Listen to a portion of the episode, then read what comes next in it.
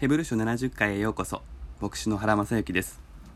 試練という暴風雨の中で流されて沈没してしまわないためにしっかりとした希望という怒り約束と誓いによって確かにされた希望を持つようにと励ましたヘブル書の著者はこの希望がイエスその人であると結びつけます。希望という怒りが突き刺さる場所動くことのない海の底に相当するのは幕の内側。神様の臨在の真正面です。そしてそこにイエス様が先駆けとして入られたということが私たちもそこに入れるという確かな根拠となるのです。神の臨在の真正面に入るというのは大祭司だけの特権であることはユダヤ人の常識でした。そうであればイエスもまた大祭司であるということになります。けれどもそれはユダヤ人の常識からするとありえないことで大祭司はアロンの子孫でなくてはいけないのです。イエス様がユダの子孫であることは明らかなので一体どんな根拠があってイエスが大祭司になり得るのか。これがユダヤ人にとっては問題でした。ヘブル書の著者はそれをメルキゼデクの例に倣うこととして説明します。この話題は一度5章で出されていました。しかしヘブル書の著者はこの話題を一旦脇に置いて聞き手の心を整えることに心を傾けました。そしていよいよ話題を元に戻しメルキゼデクの例に倣うとはどういうことを意味するのかを解き明かそうとするわけです。その本題に進む前に今日の一節をよく味わいたいと思います。ギリシャ語の語順で言うと最初に出てくるのは先駆けという言葉です。これはギリシャ語のニュアンスをよく訳している言葉で文字通り先をかけていく先を走っていくということ。神の約束と誓いに支えられてイエス様はその人生を走り抜かれた。そして幕の内側神の臨在の前に出る大祭司となるというゴールにたどり着かれた。そういうことです。ちょうど目の見えない人がロープを伝って走る。そんな場面を思い浮かべるといいでしょう。ロープの先がゴールにつながっているならそのロープから手を離さずに自分のペースで走り抜けば必ずゴールできます。イエス様がゴールにたどり着かれた。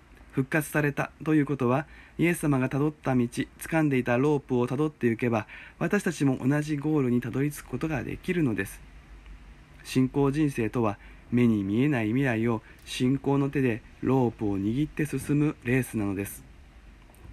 次の言葉は私たちのためにという言葉です。これは私たちの利益のためにという意味です。イエス様が先駆けになってくださったのは私たちのため私たちの幸せのためなのです。イエス様の生涯は私たちへのプレゼントだということです。これは味わい深い言葉です。私たちは神の栄光のために生きるようにと教えられますけれどもイエス様は私たちの幸せのために生きてくださった。お互いに自分を相手に与えるために存在できるということです。ちょうど合わせ鏡のような関係がイエス様と私たちの間には成立します。私たちの幸せがイエス様の幸せでありイエス様の幸せは私たちの幸せであるという永遠の幸せループ栄光ループに私たちは招かれているのです。次は「入り」という言葉ですがこれは過去にすでにそうなっているという時勢です。入りつつあるとか入ろうとしているとかではありません。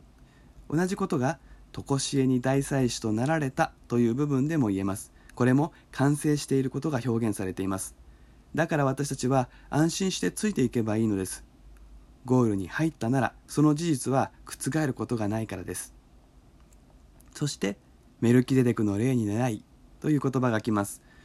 これはどういうことか7章から解説が始まるので今日のところはお預けにしておきましょう。この箇所のポイントはイエス様が肉を取って人としてお生まれになったクリスマスから十字架復活昇天そして着座という一連の歩みの全体を通して何が達成されたのかということです。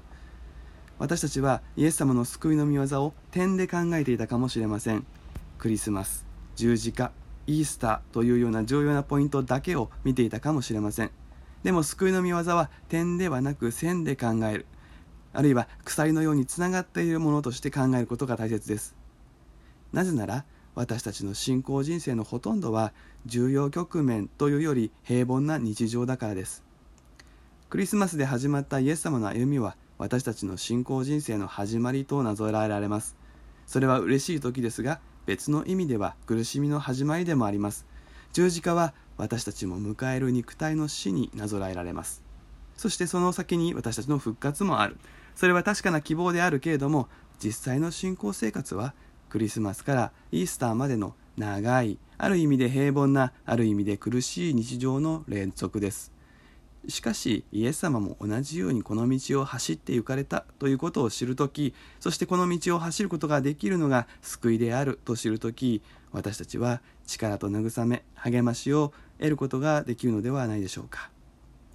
私たちの平凡な日常さえイエス様はあがなってくださり苦しみの中に喜びを単調な繰り返しの中に大いなる意味を与えてくださったのです。イエス様の救いの御業がその人生の全てをもって完成されたように私たちの救いにとっていらない日いらない時間はないということ。これを私たちは知らされるのです。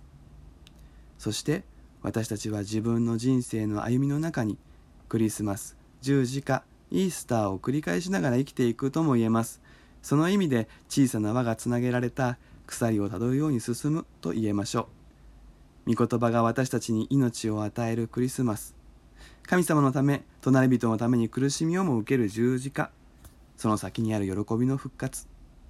小さなクリスマス小さな十字架小さな復活を経験しながら私たちは人生を走っていく。確かなゴールに向かって鎖を手繰り寄せるようにして見えない未来に向かって近づいていくのです。苦しみの先には栄光がある。イエス様の生涯はその確かな証拠です。だから前進しましょう。大胆に主の道を走りましょう。26回目は以上です。それではまたお耳にかかりましょう。